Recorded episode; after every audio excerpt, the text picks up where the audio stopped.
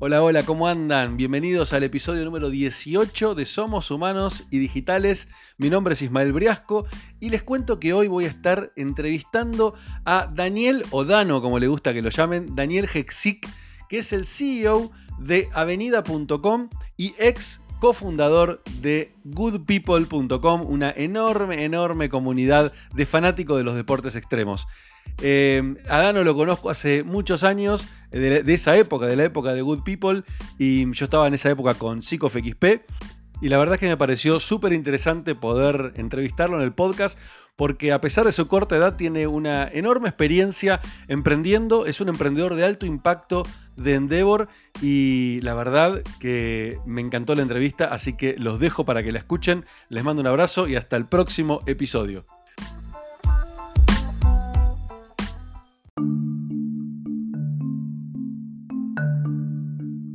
Hola Dano, querido, ¿cómo estás? Bien, espectacular, Isma. Gracias por esta hermosa oportunidad de participar de tu podcast.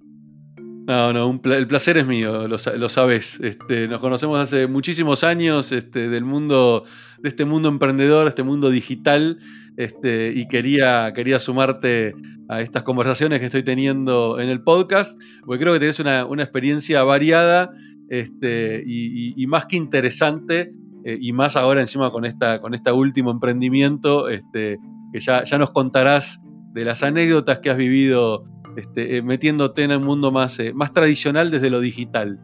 pero para, dar comienzo a la, charla, a la entrevista, me gustaría un poquito para que la gente te conozca, que le cuentes quién sos, de dónde venís, este, cómo, cómo te metiste en el mundo emprendedor y más en el mundo digital. Dale, espectacular. Arranco porque yo empecé a emprender a los 17 años, que básicamente hice un curso de entrepreneurship en la San Andrés, que se llamaba Pioneros.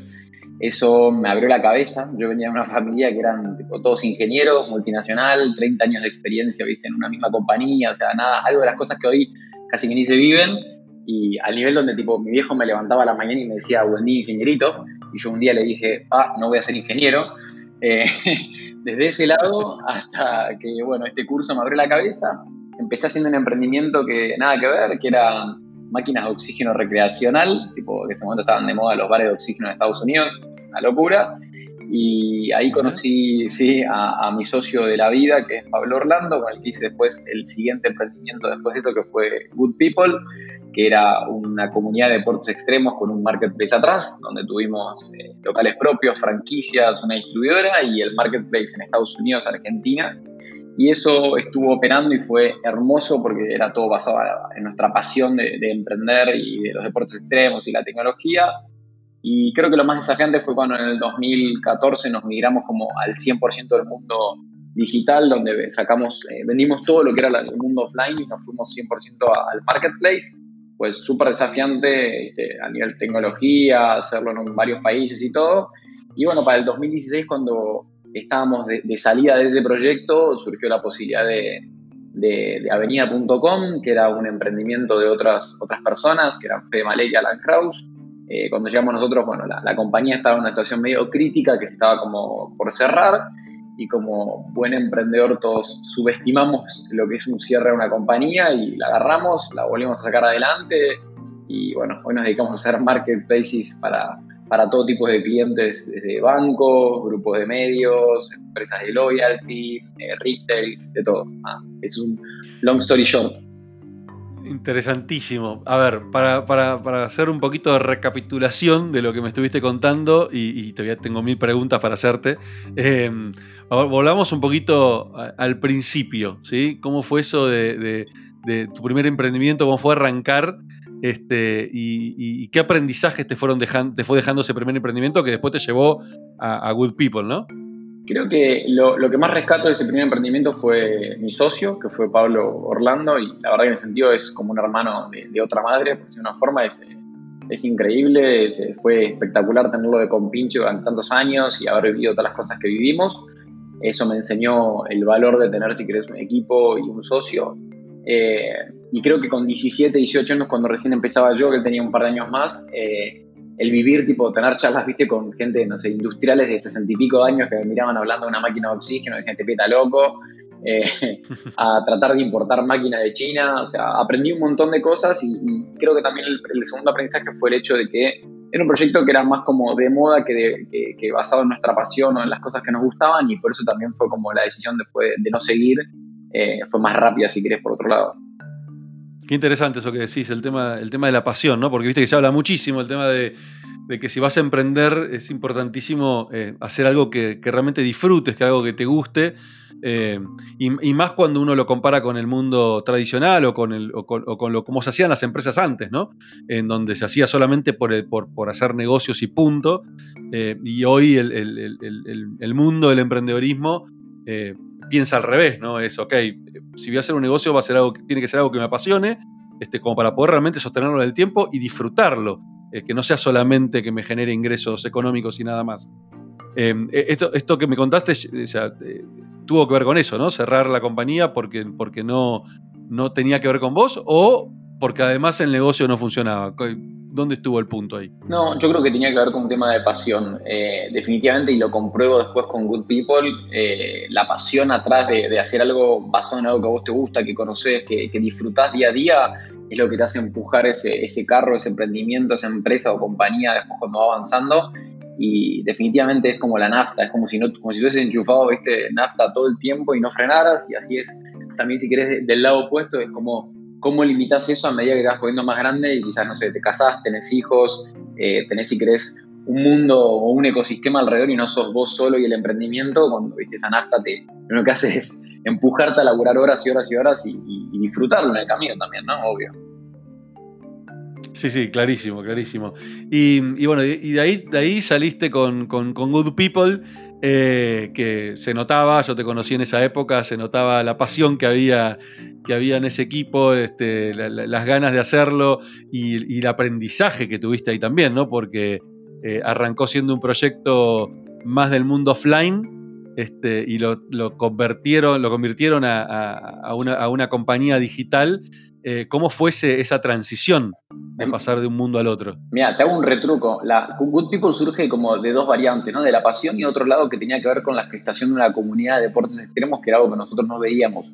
Y esa gestación de la comunidad data de una tesis que yo hago para la facultad, que o sea, tenía un par de años antes, donde en esa tesis me entrevisté con cierta persona que se llama Ismael Briasco para hablar acerca de PsicoFXP, que yo no sé si te acordás, estoy hablando hace como 20 años.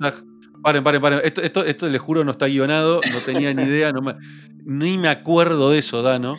Este, contame esto, por Dios. No son, Qué buen momento. No son 20 años porque me mato, porque yo tengo 10 años de egresado, pero deben ser más o menos por ahí. Yo había hecho una tesis para la, universidad que tenía que ver con la gestación de comunidades digitales, donde estudiaba los que eran los factores de éxito, tanto a nivel negocio como en, el armado de esa comunidad, ¿no? Y había estudiado Facebook, Sónico, eh, Classmate y PsicoFXP y te entrevisté a vos cuando era pequeño, tenía, no sé, 19 años, una cosa así, y parte de todas las cosas que estudié y comprendí en ese momento me, ayudaron, como si querés, al, armado o al kickoff de esa hermosa comunidad que fue Good People, ¿no? Además de estar basado en los deportes extremos, que era lo que amamos. ¿De qué, año, estamos hablando? Porque no puedo creer que no recuerde esto. no, ¿De qué año hablamos? Posta, y la tesis, ponele que tiene que haber sido 2007, 2008, 2006, no sé, por ahí. Yo, recién arrancaba con la empresa, o sea, Zico había dejado de ser un hobby para esa época y, recién arrancaba en armar una empresa, en contratar gente, en, tener empleados, en tener oficina. Eh, increíble. Exactamente. Em, y yo me acuerdo que, claro, eh, me acuerdo que había una persona que trabajaba en la empresa conmigo que em, era pariente tuyo, ¿no? Sí, sigue siendo mi cuñado, ¿vale? Eh, sí, tu cuñado, eso fue después de la tesis, Eso fue después de la Ah, ok, ok, ok. Ok, bueno, volviendo entonces, buenísimo, buenísima anécdota, la verdad no la recordaba, este, me alegro de haber sido de utilidad esa entrevista. Eh, y entonces, eh, me estabas contando, pasaste de, convertirlo a, de, una empresa más tradicional, del mundo offline, a armar una comunidad este, y llevarla a lo digital. Sí, porque incluso imagínate que estamos hablando de 2007, 2008, 2009, donde el mercado pago era incipiente, donde Oca no hacía paquetería, o sea, la, Argentina no estaba preparada, si querés, como para el e-commerce. Entonces, una de las decisiones de, tener el e-commerce junto con la comunidad al lado fue, che, tenemos que salir al off. Eh, hicimos un primer local, me acuerdo que era un showroom ahí en Florida y Córdoba, en pleno centro, que era, era toda una travesía llegar ahí. Y nos propusimos salir a la calle, como bien estudiantes, viste, de la San Andrés, así, hicimos un blue book de lo que serían nuestros locales y abrimos el primero, me acuerdo, en julio de 2010 y para agosto de 2011 habíamos hecho básicamente 14 locales entre propios y franquicias, hicimos un, lindo rush de apertura de locales. Eh, descubrimos un mundo totalmente físico y distinto a lo que era lo digital, lo tradicional, que era una locura, que era incomprendible para nosotros y tuvimos que aprender a los golpes y nos fue bien, la verdad nos fue bien durante varios años y después de esa experiencia en el 2012, cuando se hicieron las importaciones en Argentina, una de las primeras cosas fue a todos les va a faltar el stock físico y, más aún la necesidad, si querés, de, pasarnos a un formato marketplace donde sos un, conector, si querés, de, sellers con, comunidad. Era lo que nos hacía más sentido. Vimos que en Estados Unidos tampoco estaba. Levantamos nuestra primera ronda de capital y nos fuimos para, Estados Unidos con el sitio. Vendimos todo lo que era el, offline y, y también migramos todo nuestro negocio en Argentina. Así que un lindo aprendizaje. Muy interesante. ¿Y cómo, cómo, cómo terminó la historia con Good People? Cuando en el 2015-2016 tuvimos algunas, o sea, nos fueron comprando, si querés, como las diferentes unidades de negocio y demás. Para el 2016, medio como que la parte de Estados Unidos nos había sido, si querés, un aprendizaje bastante interesante. No nos fue mal, pero tampoco era un negocio que estaba creciendo como queríamos. Eh, notamos que, estaba la posibilidad, si querés, como de terminar de vender todo lo que era la sociedad y todo a ciertas personas que estaban ahí dando vueltas hace rato eh, y, correlaciona con, si querés, casi el mismo momento en el cual aparece la oportunidad de la avenida y dijimos, why not? ¿Por qué no nos mandamos y, nos metemos en esta otra pileta a ver qué onda? Y la verdad que teníamos una gran plataforma atrás para poder seguir adelante y rescatar, si querés, esa compañía. Teníamos experiencia en transformar marcas que estaban acostumbradas a la precompra o al e-commerce a, a, un formato marketplace. Y lo que era una locura era agarrar una compañía donde había deuda, porque básicamente compramos una compañía con deuda y relanzarla y fue más que una experiencia, fue un PhD en, refinanciación de deuda. Me imagino, me imagino. Eh, tengo dos preguntas ahí, una referida a una anécdota de cuando arrancaste este, con Avenida de los primeros días. Eh, y la otra, eh, la otra pregunta tiene que ver con. Dejemos la anécdota para el final. la, otra, la otra pregunta tiene que ver con cómo fue esto de porque es algo muy diferente, ¿no? A lo que, eh, incluso a lo que cualquiera se imagina, digo, ¿cómo, es esto de comprar una empresa este, que, estaba en una, en una, de salida, que estaba con, un, con un problema enorme atrás, este, y, tomar esa decisión? Imagino la cantidad de preguntas que habrás tenido en ese momento. Sí, tuvimos, tenemos y hemos tenido eh, todo tipo de preguntas. Eh, se analizó bastante. La verdad que obviamente siempre del análisis y de la teoría o del Excel todo lo puede y después vos tenés que ir reinventándote y acomodándote en el camino. Eh, la verdad que se hizo todo muy rápido porque también al estar en la situación que estaba era si no nos movíamos rápido no, no lo podíamos hacer. Yo creo que sin el apoyo de los accionistas o inversores que teníamos de Good People y los que entraron con nosotros en esa nueva etapa, más eh, el equipo que, la verdad que el equipo, imagínate que era dejar todo, estabas, mientras que le negociabas a un proveedor la, salida de esa deuda, le estabas pidiendo que se suba a vender y tenías que hacer que un sitio venda y nosotros no habíamos levantado capital, habíamos pensado en relanzar un negocio o lanzar un negocio per se, si no era tipo, che, no hay plata, tenés que pagarle al tipo que se le debe, tenés que convencerlo de cuando le pagás que esté vendiendo con vos y además tenés que lograr que haya gente que entre al, al sitio a comprar, ¿no? Eso hablando de avenida.com, que fueron los primeros meses de, 2017. Sí, sí, y me acuerdo, me acuerdo que, en esa época nos juntamos o hablamos, eh, y bueno, y ahí viene la, pregunta de la anécdota, eh, que, tuvo que ver con, un momento incómodo, este, justamente renegociando las, las deudas este, que había en la compañía. Eh, contame, contale a la gente, porque yo la conozco, contale a la gente este, lo que fue esa experiencia de cruzarte con el, con el mundo de los gremios, ¿no? El mundo de, sí, el mundo de los gremios que es algo tan, tan offline y tan ajeno por ahí al, mundo digital. Sí, quizás uno, uno, no está como acostumbrado, o sea, quizás la, relación de primero era sentarse con gente que no me conocía, que tenía que confiar en que alguien que lo había pagado volvía yo y yo le iba a pagar y le íbamos a hacer vender y que además en un modelo de negocio distinto. Y en ese camino nos encontramos con situaciones muy ajenas a lo que nosotros estábamos acostumbrados, que que tiene, si querés, que ver con, gente que no tiene ni idea del e-commerce, del marketplace, de lo digital o de lo que fuese que nosotros trabajamos y se basaron mucho más en lo que digamos, era, che, me deben tanto, yo represento a todas estas compañías. Eh, obviamente, si querés la anécdota, no la puedo contar 100% al detalle, pero hubo como situaciones muy ajenas a mi tipo de charla, negociación de estudiante egresado de una facultad o cosas así, sino fue más, hola, nos deben esto, ¿cómo lo vas a solucionar? Y si querés, como de una forma un poquito con mucha presión, sin definir las herramientas o los ítems que tenían dentro de esa, negociación. Y nada, de eso salimos contándole el plan. Era, viste, mira, nosotros no somos esas personas que pasó esto, entendemos tu postura y tu situación, nosotros estamos acá para arreglar lo que pasó, entendemos que hubo ciertas inconsistencias o lo que haya pasado antes, esta es la propuesta y a partir de que le mostramos que había, si querés, un compromiso de nuestro lado, cambiaron y, si querés nos acompañaron en esa, en esa renegociación.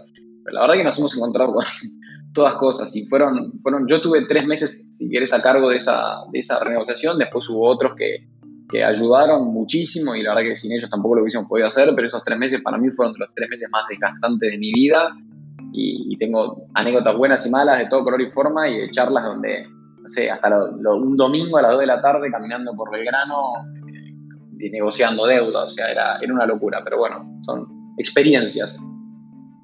Y bueno, imagino que eso, esa, esa es una etapa que quedó, quedó un poquito ya atrás, ¿no? después, después se tuvieron que encarar el negocio em, y, reconvertirlo, ¿no? Porque Avenida.com antes era, era otro tipo de negocio completamente diferente al que, al que están encarando hoy, ¿no? Sí, a ver, nosotros lo primero que, conceptualizamos era, nosotros no tenemos inversión, no tenemos la posibilidad de encargar un negocio que encima ya lo habíamos dejado, que era un negocio, si querés, de capital intensivo, tenés un depósito, tenés pick-up locations, precompras la mercadería, eh, escalás el negocio, si querés, haciendo como, como dicen, viste, los de, los de Blitzscaling, de hacer cosas que no escalan al principio y, después lo, lo, mejorás en el camino. Lo nuestro era tipo, todo tiene que ser escalable y rápido, porque si no nos morimos en el camino. Eh, y lo que también, si querés, parte de esas cosas que, queríamos evitar era el hecho de que nosotros teníamos inversión para invertir en marketing, entonces también parte de nuestro entendimiento era que teníamos una gran plataforma desarrollada desde el 2007 que venía de Good People y, nuestra para con Avenida, y teníamos un, mucho expertise y conocimiento en eh, la parte logística, atención al cliente, gestación del catálogo, si querés, todo lo que tenga que ver con marketing y comunicación, y dijimos, vamos a inventar este servicio a terceros y, era como decir, bueno, somos una compañía de tecnología, vamos a hacer marketplaces para terceros. Empezamos por algunos bancos, grupos de medios, eh, empresas de loyalty, y la verdad que hoy es un mundo espectacular. Obviamente la deuda ya quedó totalmente atrasada en ese sentido, ya se terminó, se cerró ese proceso. Fue también desafiante el, el como nos preguntaban muchos, ¿por qué no te cambias el nombre cuando viste, estás en esa situación? Y la verdad es que como que siendo si eres un grupo de emprendedores que, son nuestros accionistas y, nosotros, era como también una, suerte de, che, esto al ecosistema le va a pegar muy fuerte, nos gustaría que sea como una devolución al ecosistema emprendedor de, que esto salga adelante, ¿no? Y bueno, ahora estamos acá. Bueno, y contame, contame cómo están hoy, cuántas, cuántas personas son en la compañía, este, cuáles son los, planes, cómo vienen creciendo, este, o sea, contame la parte, la parte más linda que es el, el después, ¿no? Totalmente, es como muy loco. Después de que pasas eso, hablar de la parte linda es como hasta raro. ¿no? Estás como diciendo, el, tener tranquilidad cuando llegas a la oficina y poder pensar en un negocio, lo que estás haciendo es como, es raro. Pero bueno, sí, somos una empresa, somos una startup, o sea, seguimos pensando como startup. Nuestro foco siempre es ser eh, pocas personas, pero que, dejen todo en la cancha, con lo cual somos menos de 30 personas. Administramos varios sitios, eh, la verdad que en ese sentido nos está yendo muy bien. Hoy si querés, este año gran parte del foco es terminar de crecer en un montón de clientes que tenemos eh, para Argentina y, poner las primeras banderitas en Latinoamérica, que es algo que venimos dando vueltas y, que incluso la verdad que impensado tres años atrás cuando estábamos literal firmando eh, el agarrar una compañía en quiebra a, estar hoy acá. Eh, estamos felices, estamos contentos de implementar esta plataforma y de descubrir, si querés, todas las cosas que, que fuimos descubriendo estos últimos tres años, de brindarle el servicio a un tercero, porque es como que hasta también te dedicas de una forma más, eh, más fuerte, es como que te, exigís más, porque sabes que al otro lado también van a estar mirando cada paso que hagas, ¿no? Sí, sí, claro, me imagino.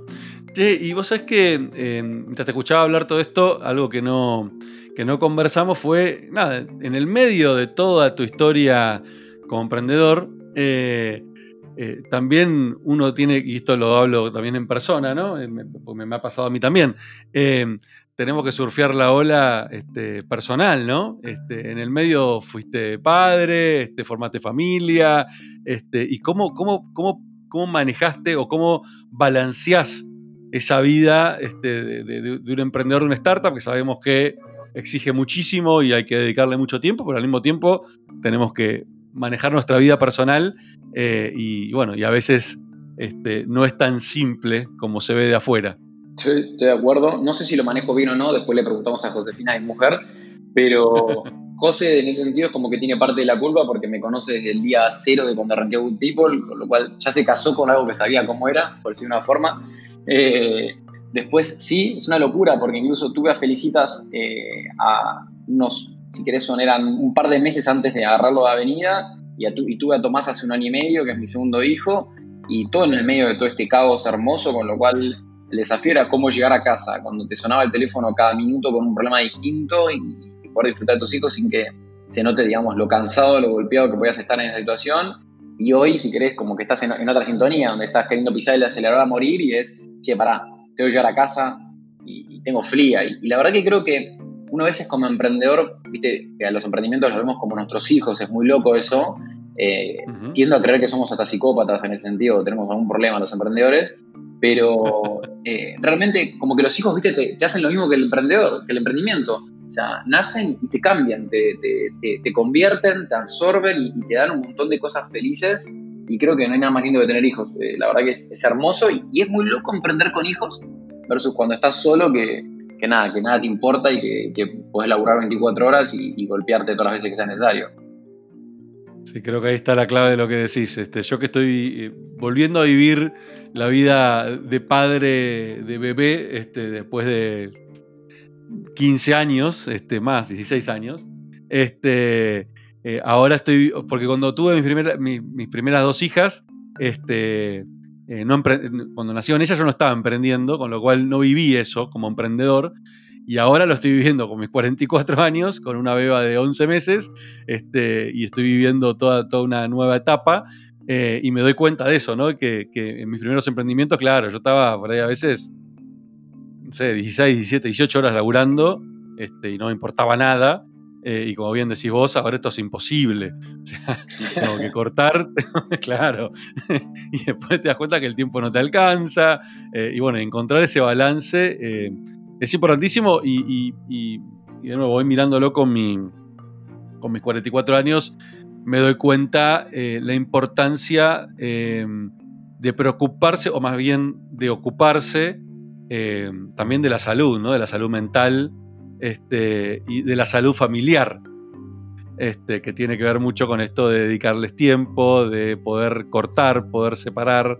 y bueno, son desafíos enormes este, que, tenemos los emprendedores, eh, y en particular creo los emprendedores por esto de que no hay fin, o sea, no, eh, no, hay fin, o sea, no, tenés un horario, el, horario es... El desafío me parece encima también que es que no es solamente ocuparse de, dedicarle tiempo, sino que sea tiempo de calidad, porque también es, tremendo, o sea, a mí al principio me pasaba como la de que venga Felicitas y me diga, papá, soltá el celu, y ahí dije, no, no, esto, está todo mal lo que dicen. Entonces es eh, encima como adicto a todos los, dispositivos, llego, me saco el reloj, lo dejo guardadito en un lugar, eh, el celular lo pongo por lo menos por un par de horas en otro lado y digo, nada, ahora si se incendia algo de, ese horario, ese horario, nada, pero bueno, a la noche si querés sigo o lo que sea, pero sí, el balance es súper difícil. Sí, sí, totalmente. Eh, bueno, la verdad es que un enorme placer, Dano, de conversar con vos. Este, creo que tenés una, experiencia. No, te hice la pregunta al principio, pero ¿qué edad tenés ahora? Tengo 33 años. Ok, hace ya. Uf, desde los 19, hace. ¿Cuántos años? ¿Eh? Uy, en realidad desde, los 17, con lo cual son 16 años. 17, Una locura. 16, 16, años emprendiendo y sos joven. Sí. sos súper joven todavía. Este, así que creo que tenés una, experiencia increíble para, para, para, para, tu corta edad. Este, no me quiero imaginar dónde vas a estar dentro de 10 años este, o 11 años a mi edad. Este, eh, así que tenés un camino por delante espectacular, no me cabe ni la más mínima duda. Eh, lo bueno de esto es, eh, como dijimos al principio, ¿no? de disfrutar de lo que estamos haciendo. Creo que ahí está la mayor clave de todo, ¿no? De que, que elijamos el, camino correcto este, como emprendedores, eh, que, encontremos ese camino. Quizás no es un tema de elegir, porque al principio este, uno va eligiendo, creyendo que ese es el camino, y después sobre la marcha eh, vas encontrando qué es lo que te termina gustando y qué no, y vas aprendiendo a, discernir.